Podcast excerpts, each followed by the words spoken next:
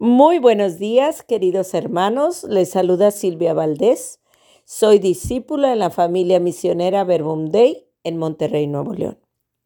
Hoy sábado 2 de diciembre de 2023 termina el tiempo ordinario y nuestro año litúrgico.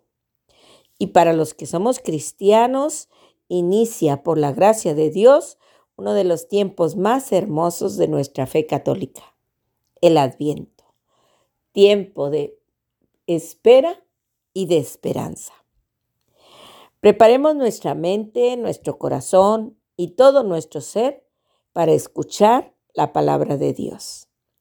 En el nombre del Padre, del Hijo y del Espíritu Santo.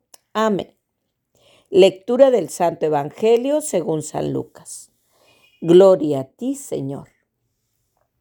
En aquel tiempo Jesús dijo a sus discípulos, estén alerta para que los vicios, la embriaguez y las preocupaciones de esta vida no entorpezcan su mente y aquel día los sorprenda desprevenidos, porque caerá de repente como una trampa sobre todos los habitantes de la tierra. Velen, pues, y hagan oración continuamente, para que puedan escapar de todo lo que ha de suceder y comparecer seguros ante el Hijo del Hombre. Palabra del Señor. Gloria a ti, Señor Jesús. Muy buenos días, querido Jesús. Muchas gracias por permitirnos concluir un año litúrgico más. Gracias por poner delante nuestro un nuevo comienzo, fijando los ojos en ti. Un tiempo que será de gracia, de amor y de misericordia, si así lo hacemos. Regálanos ser como esos niños que confiados en el amor del Padre se dejan sorprender y maravillar por ti. Amén. Hola de nuevo, queridos hermanos. Pues como les decíamos, hoy termina el año de gracia de 2023 en el tiempo litúrgico. Y se abre un nuevo tiempo, un nuevo comienzo. Y cuando preparaba esta pauta le preguntaba a Jesús, ¿qué es lo que tendría que compartir con ustedes? Le decía, ¿qué le digo en tu nombre, Señor? ¿Qué quieres que comparta con ellos? ¿Qué quieres decirnos a cada uno en lo particular?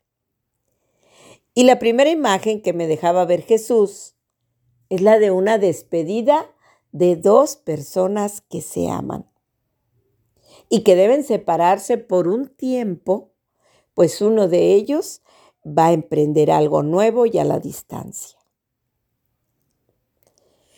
Tengo muchos recuerdos de mi infancia y de mi adolescencia y ya incluso hasta de mi, de mi tiempo de juventud y madurez. Y es que mi abuelita, cuando íbamos a visitarla y ya estábamos un tiempo con ella, al despedirnos ella siempre nos acompañaba hasta la reja de la casa y se quedaba ahí despidiéndonos con la señal de la cruz dibujada en el aire mientras nos miraba hasta que nos perdía de vista. Y hoy encontraba en este Evangelio que Jesús hace algo así, semejante, con sus discípulos, con los de antes y con los de ahora, que somos nosotros. Él nos ama así, pero su amor sobrepasa infinitamente cualquier amor humano, por más grande y maravilloso que sea. En estos últimos días hemos escuchado el capítulo 21 del Evangelio de San Lucas y las lecturas que allí han estado presentes, pues quizás nos han levantado algún sobresalto porque se habla del fin de los tiempos.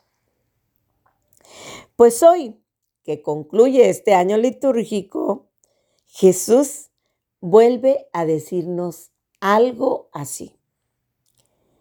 Estén alertas para que los vicios, la embriaguez y las preocupaciones de esta vida no entorpezcan su mente y aquel día los sorprenda desprevenidos. Pero en realidad, más que asustarnos, que atemorizarnos, crear miedo en nuestro interior, lo que Jesús nos muestra es un amor tan grande que nos advierte de cómo podemos nosotros perder esta relación de amor y de amistad que tenemos con Él. Porque puede suceder. Puede que lo que hagamos nos aleje de su amor, de su presencia, de esa bella relación de amistad que Él tiene. Ran la misionera nos decía ayer que a Jesús lo escuchamos en su palabra y que lo podemos tocar y recibir en la Sagrada Eucaristía. Pero todavía no lo podemos ver en su segunda venida, en carne y hueso como nosotros. Así como lo vieron en su tiempo los hombres hace ya más de dos mil años. Pero para los que tenemos fe, esta es nuestra esperanza, estar presentes en esta segunda venida aunque no sepamos ni el día ni la hora. Por eso la importancia de estar preparados, de vivir cada instante de nuestra vida con la certeza de que lo podemos lograr si hacemos lo que Jesús nos dice hoy. Mantenernos lejos de los vicios, la embriaguez y las preocupaciones. Estar prevenidos como las doncellas con su lámpara encendida y un frasco de aceite de reserva. Pero esto requiere preguntarnos a nosotros mismos y a Jesús, ¿qué vicios tengo? ¿Cuáles son esos vicios, Señor, que consumen mi cuerpo? Porque hay muchos. Drogas, sexo, alcohol, juego, televisión, trabajo en exceso, consumismo. ¿Qué cosas, Señor, embriagan mi cuerpo, mi mente y hasta mi corazón y me hacen olvidarme de ti? El poder, el placer, la riqueza, la adulación de los demás. ¿Qué cosas, Señor, estoy consumiendo? ¿Qué es aquello, Jesús, que no me deja reconocer tu presencia? Porque nubla mi vista, mi mente, mis emociones y mis sentimientos, y nubla también mi identidad de hijo, de hija de Dios. ¿Es acaso la soberbia, la ira, la mentira, la pereza, la indiferencia, el egoísmo, la vanidad? ¿Qué preocupaciones me impiden estar contigo y dudar de tu providencia? ¿El miedo al que dirán? ¿La crisis económica? ¿La desunión en mi familia?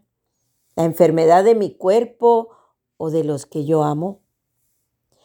¿Por qué se me hace tan difícil abandonarme en tus manos? Queridos hermanos, para cada una de estas preguntas, y todas las que puedan surgirnos, hoy Jesús nos da la respuesta. Velen pues y hagan oración continuamente para que puedan escapar de todo lo que ha de suceder y comparecer seguros ante el Hijo del Hombre. Que el Espíritu Santo y Mamá María nos ayuden a confiar plenamente en la llegada del Salvador. Amén.